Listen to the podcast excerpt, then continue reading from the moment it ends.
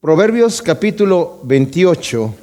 Estoy maravillado, ¿verdad? Como el Señor, a pesar de lo difícil que es estar estudiando el libro de Proverbios, hablaba yo con un pastor, eh, David Gusick, no sé si ustedes lo conocen, es, pastor de Santa Bárbara y me invitó una vez a dirigir la alabanza ahí en su eh, estudio entre semana. Y estábamos platicando y me dice, ¿y en qué libro estás enseñando entre semana? Le dije, yo estoy enseñando en Proverbios. Me dijo él, yo nunca he enseñado Proverbios. No sé cómo le haces para enseñar Proverbios. Y bueno, ustedes saben que nosotros vamos a través de la Biblia, capítulo por capítulo, versículo por versículo. Y he notado yo en varios de los comentarios que estudio que muchos de los comentaristas bíblicos han escapado proverbios, como que es un libro como que, ok, pues son proverbios, pero no hay mucho que estudiarle. Pero yo creo que nosotros nos hemos enriquecido, ¿verdad? Al estar estudiando los proverbios porque son como perlas de sabiduría. Tal vez no hay mucho que rebuscarle al proverbio, pero como son perlas de sabiduría, pues en realidad es algo que nosotros podemos degustar y podemos digerir y podemos saborear y de alguna manera nos ayuda a que ese proverbio no solamente sea un proverbio que leímos, sino que ministre nuestros corazones. Y nos saltan a veces los versículos en la Biblia, muchas veces con la explicación, a veces nos saltan un poco más, ¿verdad? Y ciertamente es un tanto repetitivo el tema de los proverbios, porque a veces se duplican los proverbios nuevamente y pues yo pienso que están escritos por algún motivo dos veces o tres veces y para que nosotros los recordemos y los vayamos viendo ahí. Entonces vamos a ver el primer versículo de Proverbios 28 y nos dice aquí, huye el impío sin que nadie lo persiga, pero como león está confiado el justo. Dice la revisión de Reina Valera contemporánea, el impío huye sin que nadie lo persiga, pero el hombre justo vive tranquilo como un león. Ciertamente vemos nosotros que el impío huye. Vamos a ver lo que nos dice Levítico 26, 17. Dice, pondré mi rostro contra vosotros y seréis derrotados delante de vuestros enemigos, y quienes os aborrecen se enseñorearán de vosotros y huiréis sin que haya nadie que os persiga. Del 36 al 37 nos dice, en cuanto a los que queden de vosotros, infundiré tal cobardía en sus corazones, en las tierras de sus enemigos, que el sonido de una hoja que se mueva los perseguirá y huirán como se huye de la espada y caerán sin que nadie los persiga. Cada cual tropezará con su hermano como huyendo ante la espada sin que nadie los persiga y no podréis oponer resistencia delante de vuestros enemigos. Cuando nosotros vemos también Deuteronomio, el capítulo 28, del 66 al 67, nos habla de la misma situación también. Pero si ustedes se toman el tiempo como tarea de leer el capítulo 28 de Deuteronomio, van a ver que el Señor está hablando acerca de las bendiciones que va a recibir su pueblo si guardan sus mandamientos. Y son poquitos los versículos que cubren las bendiciones. En cambio, cuando habla de las maldiciones, son muchísimos los versículos que cubren las maldiciones, porque el Señor ya sabía que su pueblo se iba a apartar. Entonces el Señor les está diciendo, si ustedes guardan mis mandamientos que son para su propio bien. No son mandamientos simple y sencillamente arbitrarios que el Señor quiso dar porque se le antojó. Yo voy a ponerles unos mandamientos y ustedes los van a seguir porque yo digo. Les he dicho que yo cuando era niño a veces buscaba alguna explicación que mi mamá me decía tienes que hacer estas cosas y digo, ¿por, ¿por qué mamá? Porque yo digo, o sea, no me daba una explicación lógica, era porque tú dices, ah, bueno, entonces es arbitrario. Pero el Señor les está dando a su pueblo mandamientos para su propio bien. O sea, el Señor nos ha creado, nos ha puesto en este mundo de maldad, en cierta manera. El Señor ya sabía que íbamos a nacer en este mundo de pecado. Pero nos da mandamientos para que sepamos nosotros que el camino en el cual nacemos y en el cual estamos creciendo es un camino que nos lleva a la destrucción. Y el Señor nos muestra sus caminos que van contrarios a la mente natural del ser humano para que nosotros en el momento que empezamos a probar esos caminos de Dios, vemos el beneficio inmediato. Y lo vemos también el beneficio en el punto de vista eterno. Ahora que vamos a entrar a estudiar el capítulo 7 de, de Primera de Corintios, Hay una parte donde el apóstol Pablo en la segunda parte del capítulo está hablando acerca de lo importante que es que nosotros vivamos nuestras vidas con la perspectiva eterna. El Señor nos está preparando aquí en este planeta, en el espacio del tiempo que tenemos aquí brevísimo, para que nosotros aprendamos a caminar los caminos justos de Dios, viéndolos desde la perspectiva eterna. Y el Señor está diciendo, el impío huye sin que nadie lo persiga, porque el Señor se encarga de que eso suceda. Porque el impío hace mal y no está tranquilo, no tiene paz en su corazón. Y está intranquilo por la impiedad que está haciendo. Sabe que le va a venir de alguna manera, tarde o temprano, el que a hierro mata, a hierro muere. Tarde y temprano, el que hace la trampa, como lo vamos a ver más adelante, va a caer en el hoyo él mismo. Y en el mismo capítulo 26 de Levítico también, y en el capítulo 28 de Deuteronomio, donde el Señor está hablando acerca de las bendiciones y de las maldiciones que va a traer al pueblo de Israel si ellos obedecen o desobedecen, el Señor está prometiendo, yo voy a intervenir, yo te estoy llevando a una tierra que no es como la de Egipto, una tierra en donde tú tenías que regar con tu pie, desviando el agua del Nilo para regar. Yo acá te voy a llevar a una tierra en donde yo te voy a, hacer llover la lluvia temprana y la lluvia tardía. No vas a tener que regar tú, yo voy a regar tu tierra. Pero si me obedeces, si no me obedeces, las maldiciones van a caer delante de ti. Si tú me obedeces, no vas a tener abortos ni en tu familia ni en los animales. Yo me voy a encargar de que todos tus frutos se den a su tiempo. Y de que seas rico, y de que seas próspero, y de que todo te vaya bien y que tengas salud y que tengas bienestar. Pero si no, yo me voy a encargar de que te perjudiques para que entiendas el futuro que hay en el camino malvado. Entonces también dice, el impío huye sin que nadie lo persiga, pero el justo, por el otro lado, vive tranquilo. Porque no hay mayor paz que la paz que se tiene cuando uno está en paz con Dios. ¿No es cierto?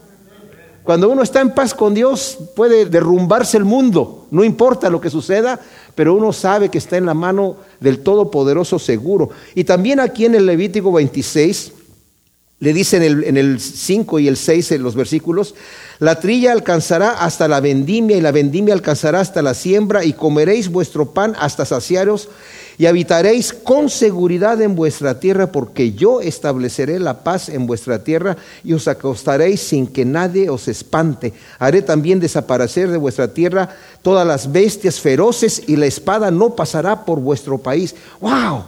Qué increíble. O sea, qué promesas tenemos nosotros de parte del Señor cuando nosotros hacemos la voluntad de Dios, ¿verdad? Y luego en el Salmo 29, también el Señor, hablando acerca de en este salmo acerca de, de, obedecer a Dios, de, lo que, de la paz que el Señor le da al justo, dice el versículo 11, Yahvé dará fuerza a su pueblo, Yahvé bendecirá a su pueblo con la paz. O sea, el que obedece al Señor vive seguro. En el Salmo 147 y el versículo 14 nos dice, el que pone en paz en tus fronteras, el que te sacia con lo mejor del trigo. El Señor prometió a Israel, si tú obedeces yo te voy a dar paz.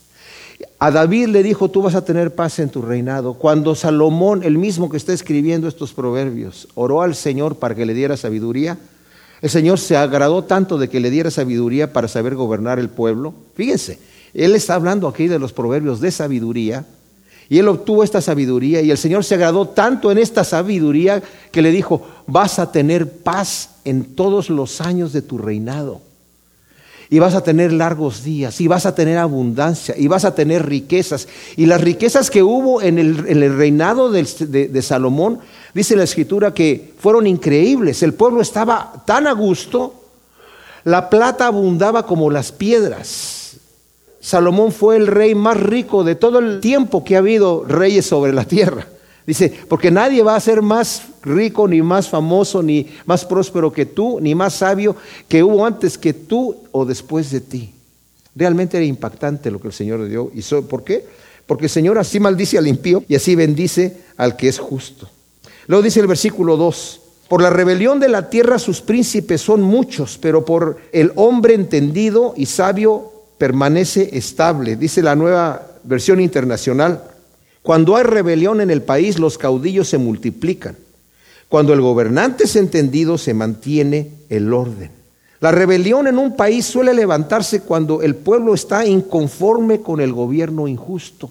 Empiezan a haber varios cabecillas, varios caudillos que empiezan a levantarse y vemos de repente países que hemos visto nosotros, ¿verdad? En, nuestros países latinoamericanos. Para no ir tan lejos en la historia, digamos, de los pueblos antiguos, eh, allá en Europa y en otros lugares, pero vemos que ciertamente cuando hay un gobierno que no está bien, inmediatamente empiezan a levantarse diferentes caudillos. Pero cuando hay un gobierno justo, como por ejemplo el gobierno de Salomón hablábamos, hubo paz y riqueza por la bendición de Dios. El hombre que es entendido y sabio permanece estable.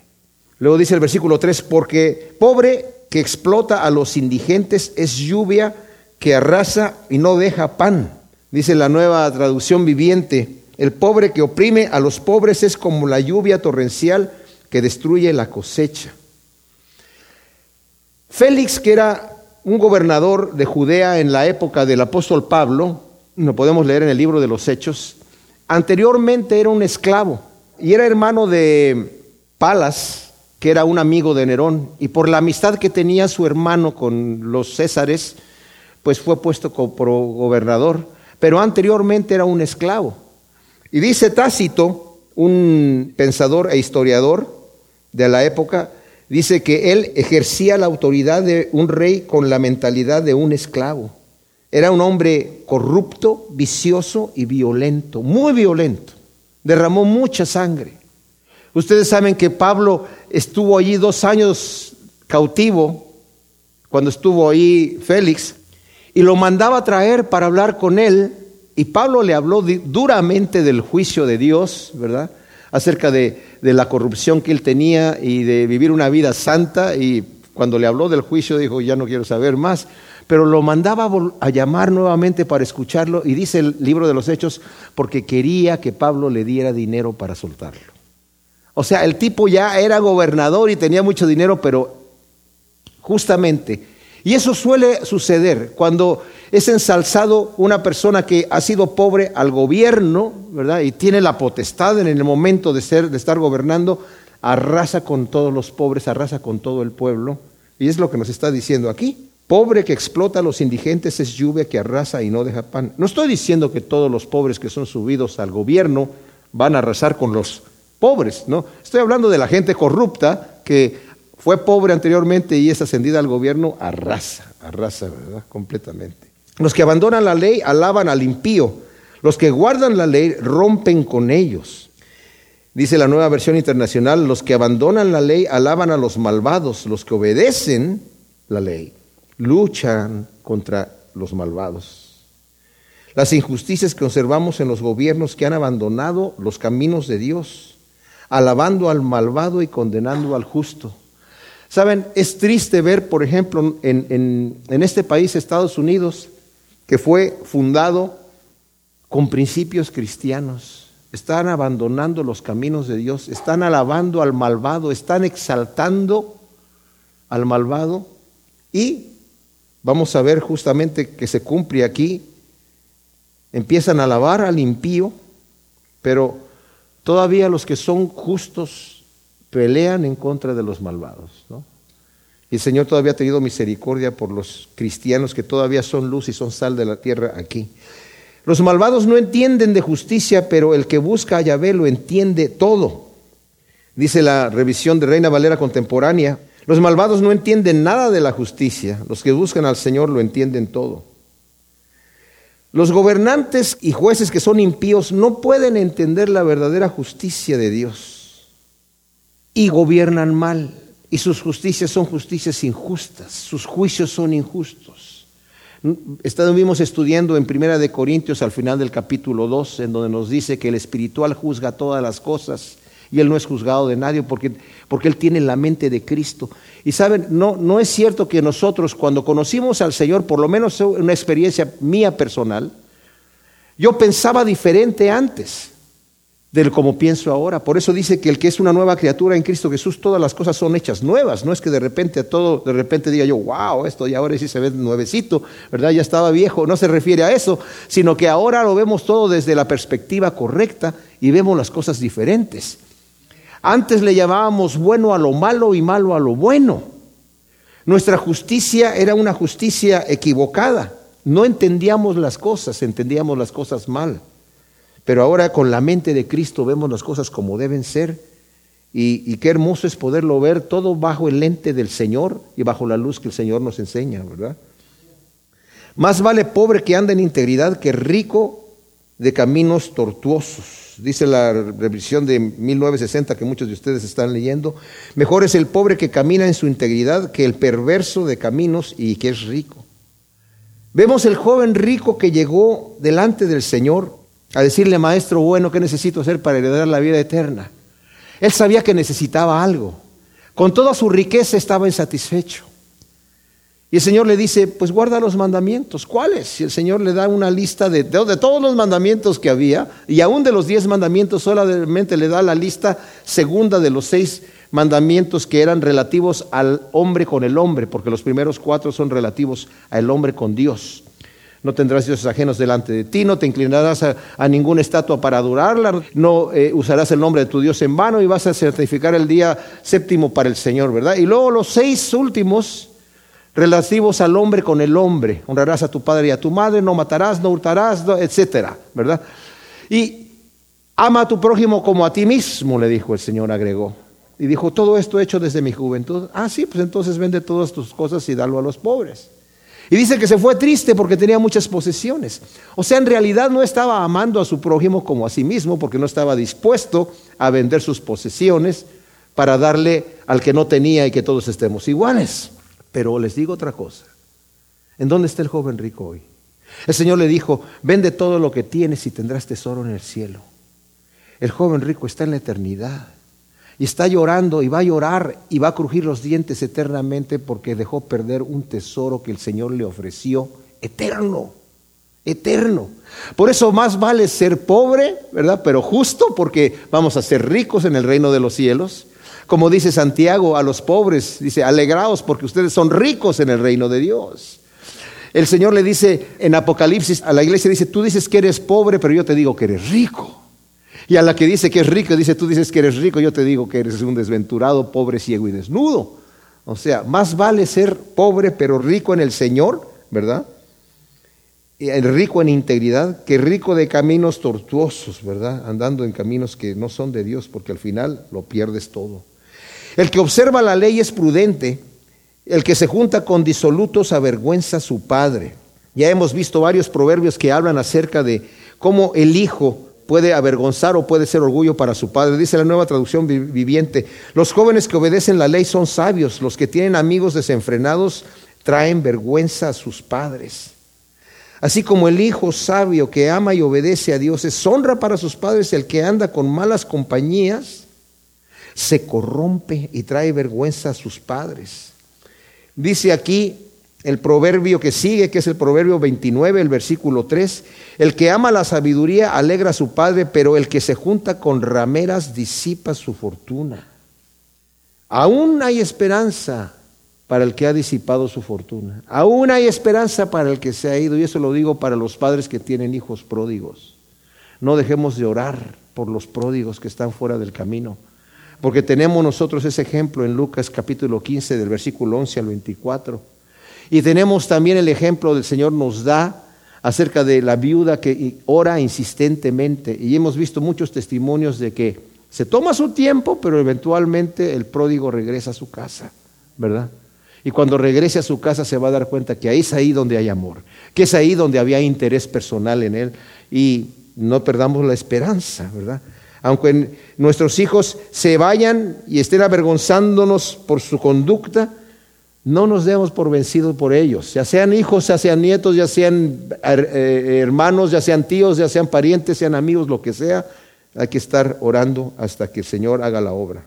El que aumenta su fortuna con interés y usura, para el que se apiada de los pobres, la acumula. ¡Wow! Este es tremendo, ¿eh?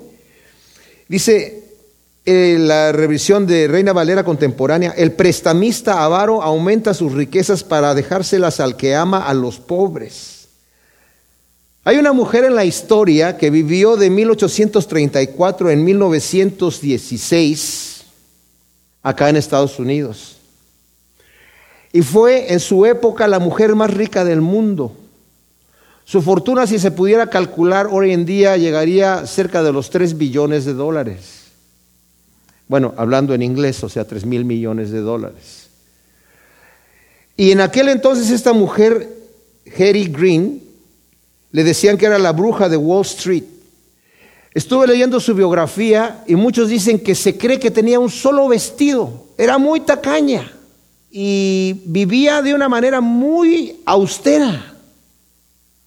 Compraba el periódico para leer la sección financiera y luego lo doblaba cuidadosamente y se lo daba a su hijo para que fuera otra vez a venderlo a Wall Street por un cinco centavos.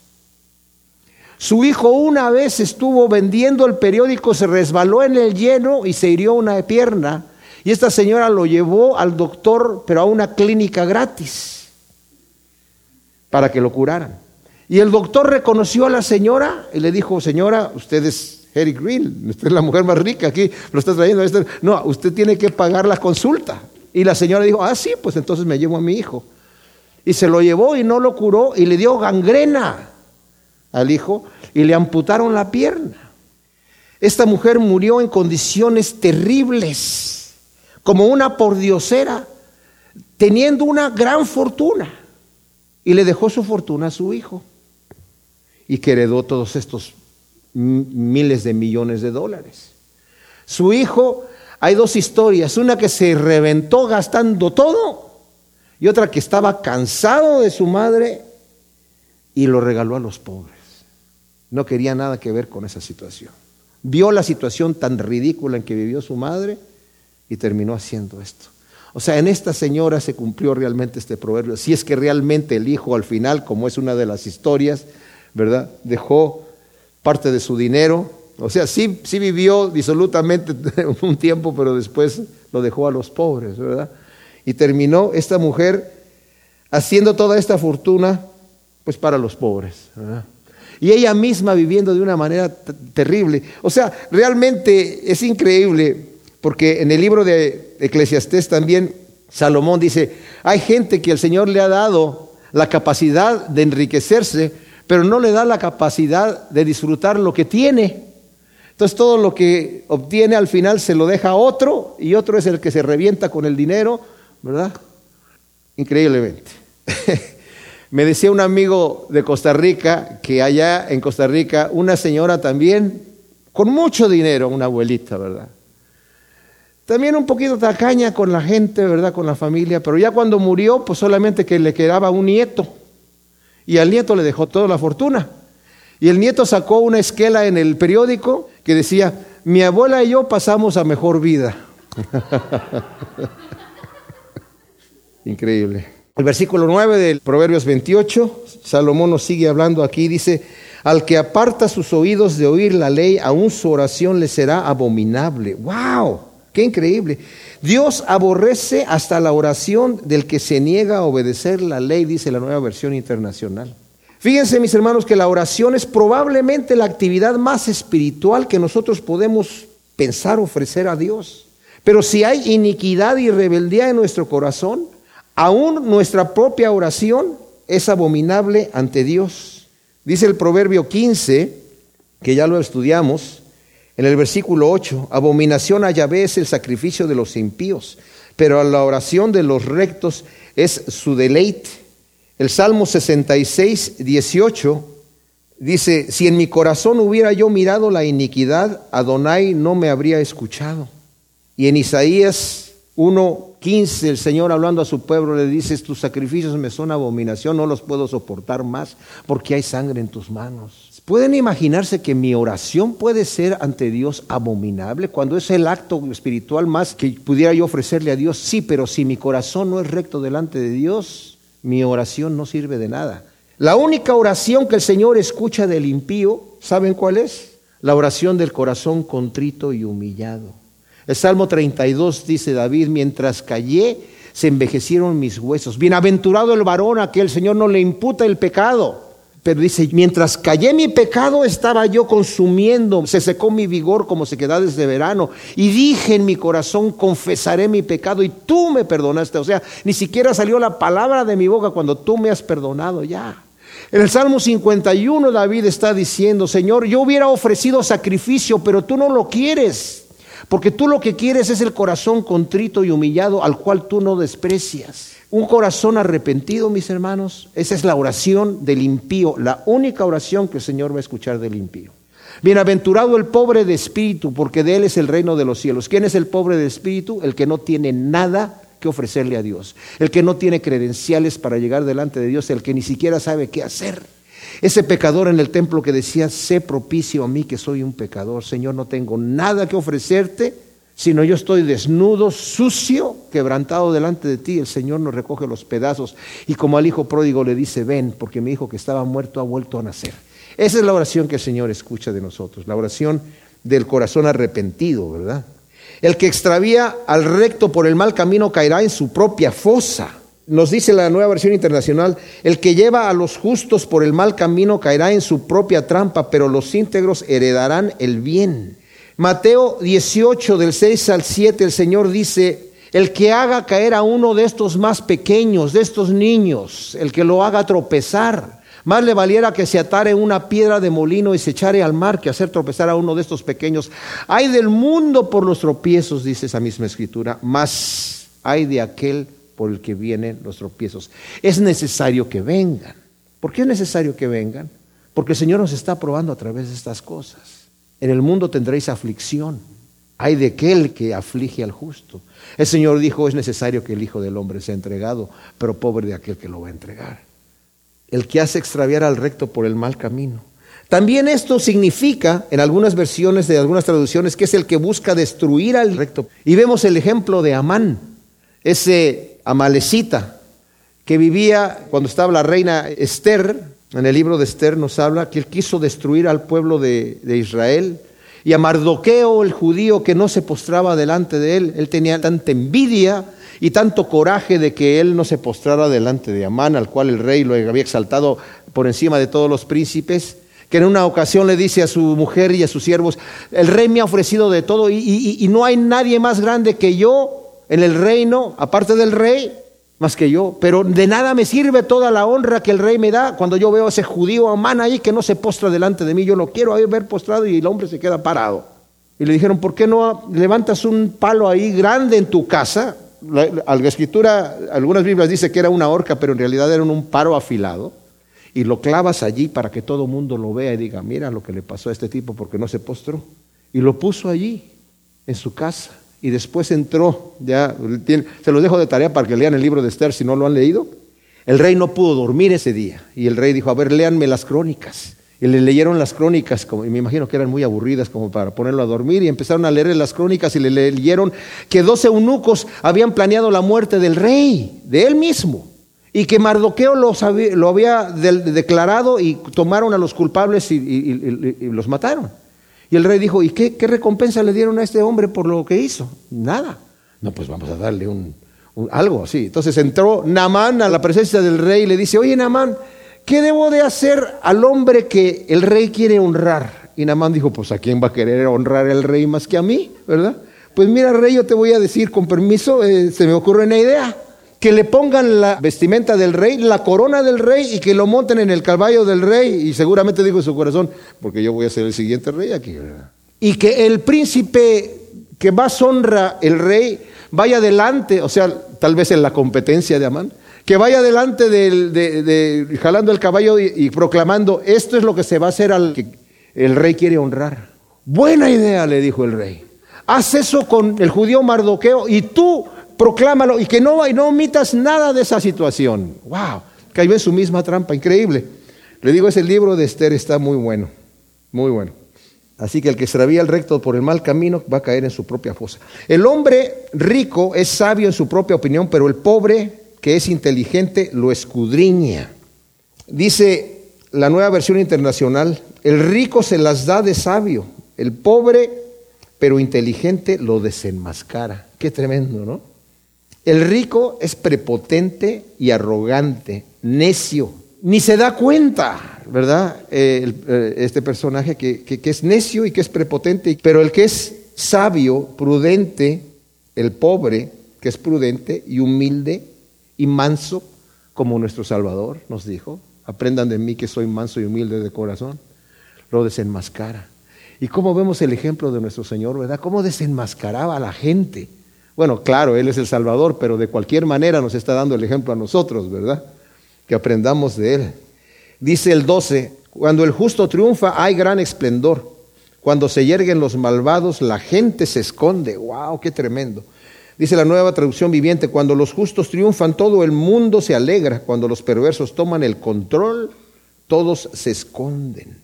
Vemos como contraste los reinados de David y Salomón, donde reinaba la paz, en los países en donde el Evangelio ha tomado el control en el, su momento, cuando los avivamientos que hubo en Europa, acá en Estados Unidos, ¿verdad?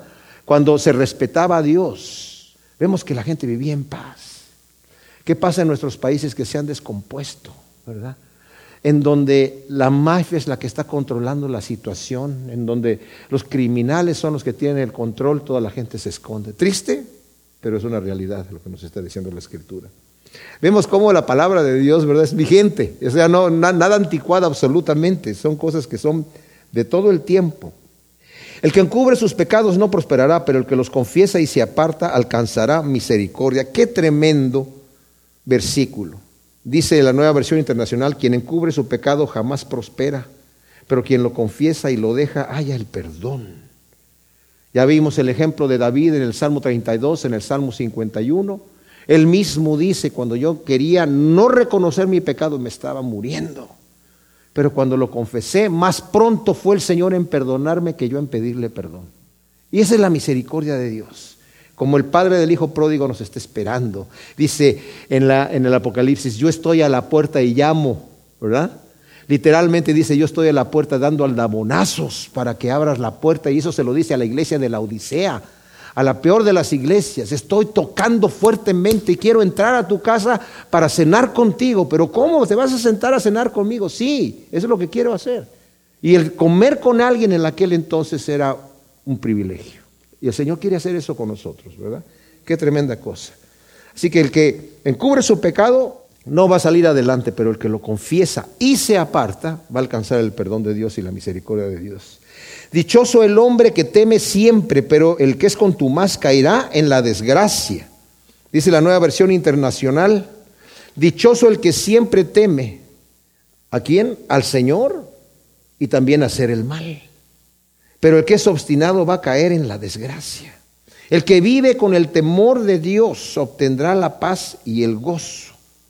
Dice el Salmo 2 y versículo 11, servid a Yahvé con temor, regocijaos con temblor. O sea, no estamos hablando de un terror, sino de temer ofenderlo, de temer hacer el mal. El que teme, ¿verdad? Es dichoso, pero el que es contumaz va a caer en la desgracia.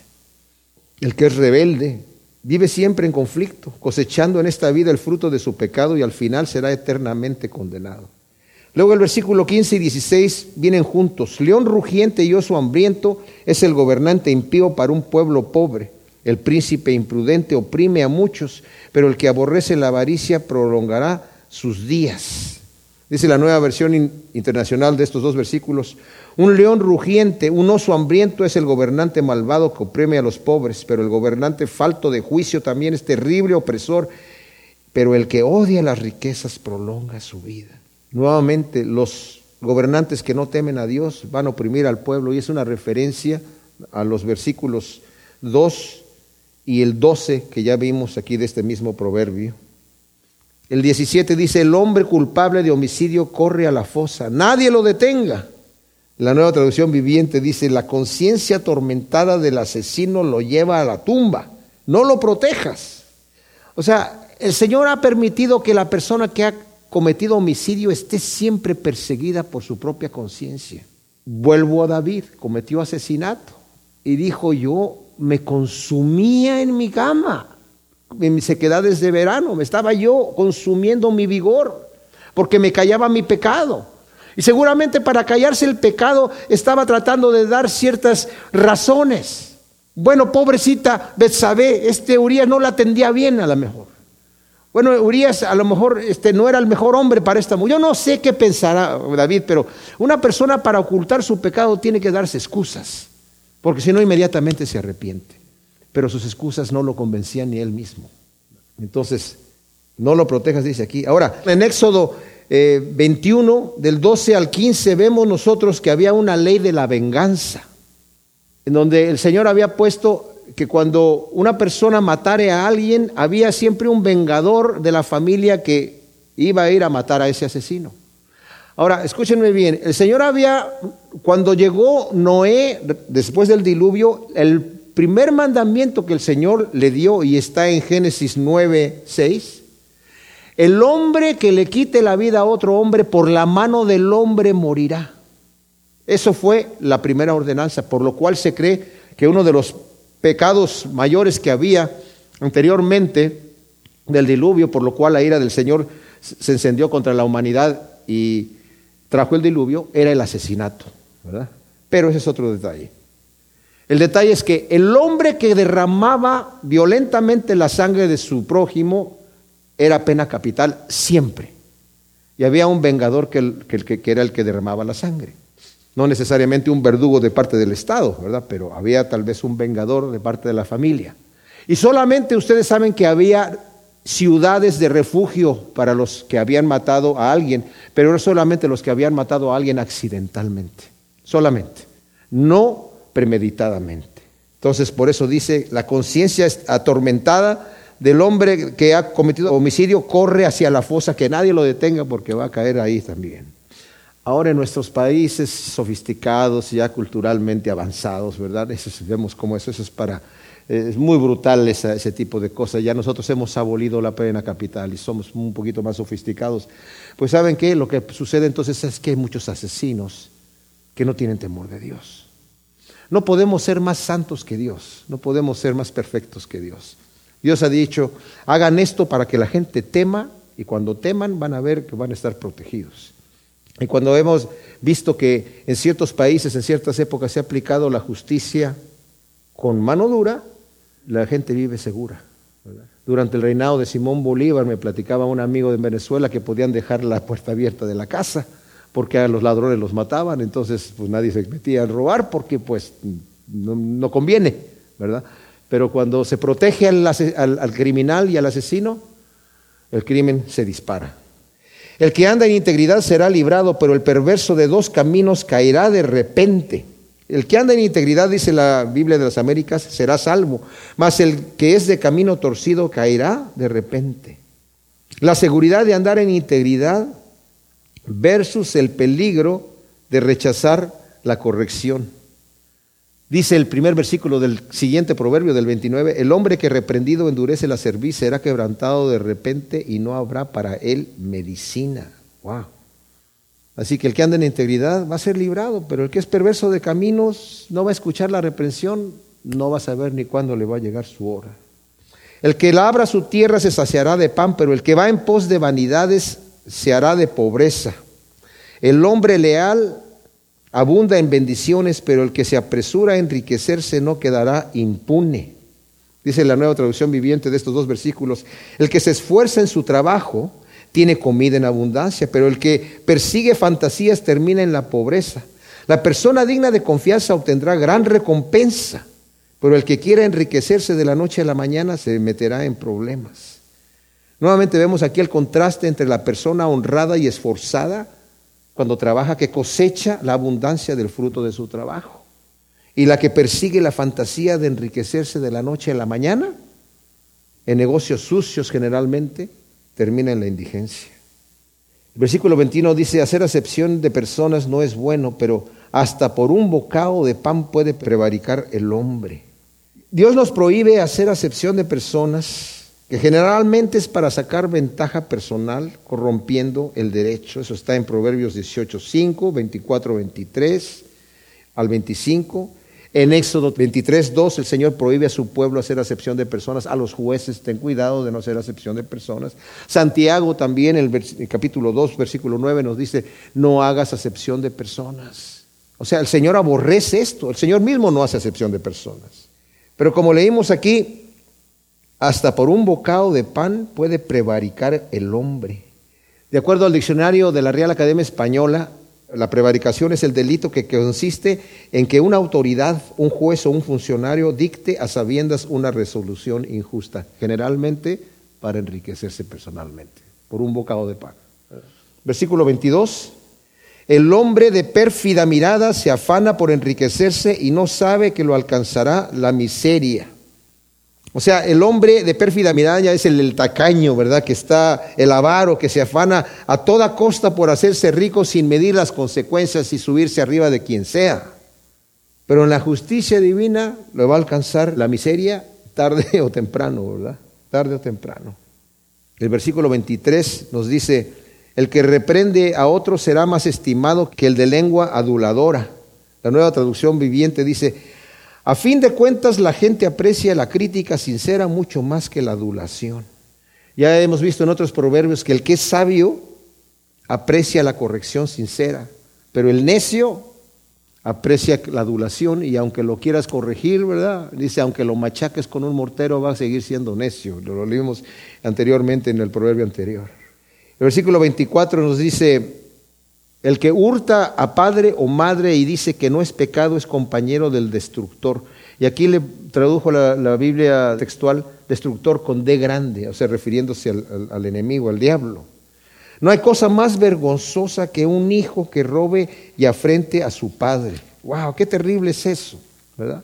Y que diga que no hay nada de malo. El proverbio 19, versículo 26 dice, el que roba a su padre y echa fuera a su madre es hijo que trae vergüenza y deshonra.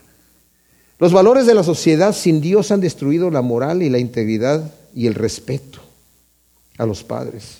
Esto es una violación al quinto mandamiento, honra a tu padre y a tu madre, donde el Señor también les dijo a los intérpretes de la ley, ustedes con sus mandamientos han quebrantado la ley. Les dicen a, la persona, si le puedes decir a tu, a tu papá, mira, esto que te, con lo que te pude haber ayudado, este dinero, yo ya se lo ofrendé a Dios, así que yo pues, lo voy a estar utilizando y lo que me quede al final se va a quedar para el templo.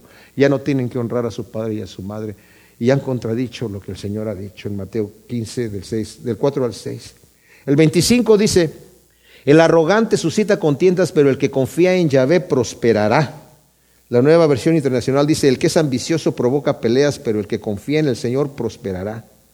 El arrogante y ambicioso procura su riqueza con pleitos y negocios corruptos, arruinando a muchos, como ya vimos anteriormente, pero el que confía en el Señor será bendecido por él. Y el Señor nos dice en Proverbios 10:22 que la bendición de Dios no añade tristeza. Cuando Dios bendice, bendice perfectamente bien, ¿verdad? El versículo 26 dice, el que confía en su propio corazón es un necio, pero el que anda en sabiduría será librado. La nueva traducción viviente nos dice, los que confían en su propia inteligencia son necios, pero el que camina con sabiduría está a salvo. Dios nos instruye en la sabiduría divina, como hemos estado viendo aquí en los Proverbios y también en el Salmo 119, para que andemos en integridad para nuestro propio bien porque nuestro corazón es engañoso y enfermizo, dice Jeremías 17, del 9 al 10. ¿Quién lo conocerá? Dice Señor, yo lo conozco. Entonces, no podemos confiar en nuestro propio corazón, tenemos que guiarnos por la sabiduría del Señor. El versículo 27 dice, el que da al pobre no pasará necesidad, pero el que aparta sus ojos tendrá muchas maldiciones. Aparta sus ojos obviamente de la necesidad del pobre. Dice la nueva traducción viviente, el que ayuda al pobre no le faltará nada, en cambio los que cierran sus ojos ante la pobreza serán maldecidos. Dios bendice al que ayuda al pobre, lo vimos en el Proverbio 19, 17, en el 22, 9, el Salmo 41 del 1 al 3, en Mateo 25 del 31 al 40, ¿verdad? Tú tuve hambre y me diste de comer, tuve sed y me diste de beber, y por cuanto lo hiciste a uno de estos más pequeños, a mí lo hiciste. Y termina diciendo, cuando se yerguen los malvados la gente se esconde, pero cuando perecen aumentan los justos. Y es referencia al versículo 12 y al Proverbio 29, 2, que dice, cuando abundan los justos, el pueblo se regocija, cuando gobierna el impío, el pueblo gime. Mientras somos la luz del mundo y la sal de la tierra, esperamos cielos nuevos y tierra nueva. Y oramos al Padre, ¿verdad? Señor, venga tu reino, venga tu reino de paz. Gemimos cuando los gobiernos son injustos y clavamos como Juan termina el Apocalipsis diciendo, dice el Señor, yo vengo pronto y dice, sí Señor, por favor, ven pronto, ¿verdad? Y esa debe de ser nuestra mirada, esa debe ser nuestra esperanza, esperar el reinado de nuestro Señor. Y a veces el Señor nos permite que experimentemos nosotros las injusticias de este mundo para que no nos apeguemos a Él y sepamos que hay un cielo nuevo, una nueva tierra, una vida nueva, una resurrección de los muertos donde vamos a tener un cuerpo incorruptible. Gracias Dios te damos por tu palabra. Te pedimos que tú siembres estas preciosas perlas de sabiduría en nuestro corazón. En el nombre de Cristo Jesús. Amén.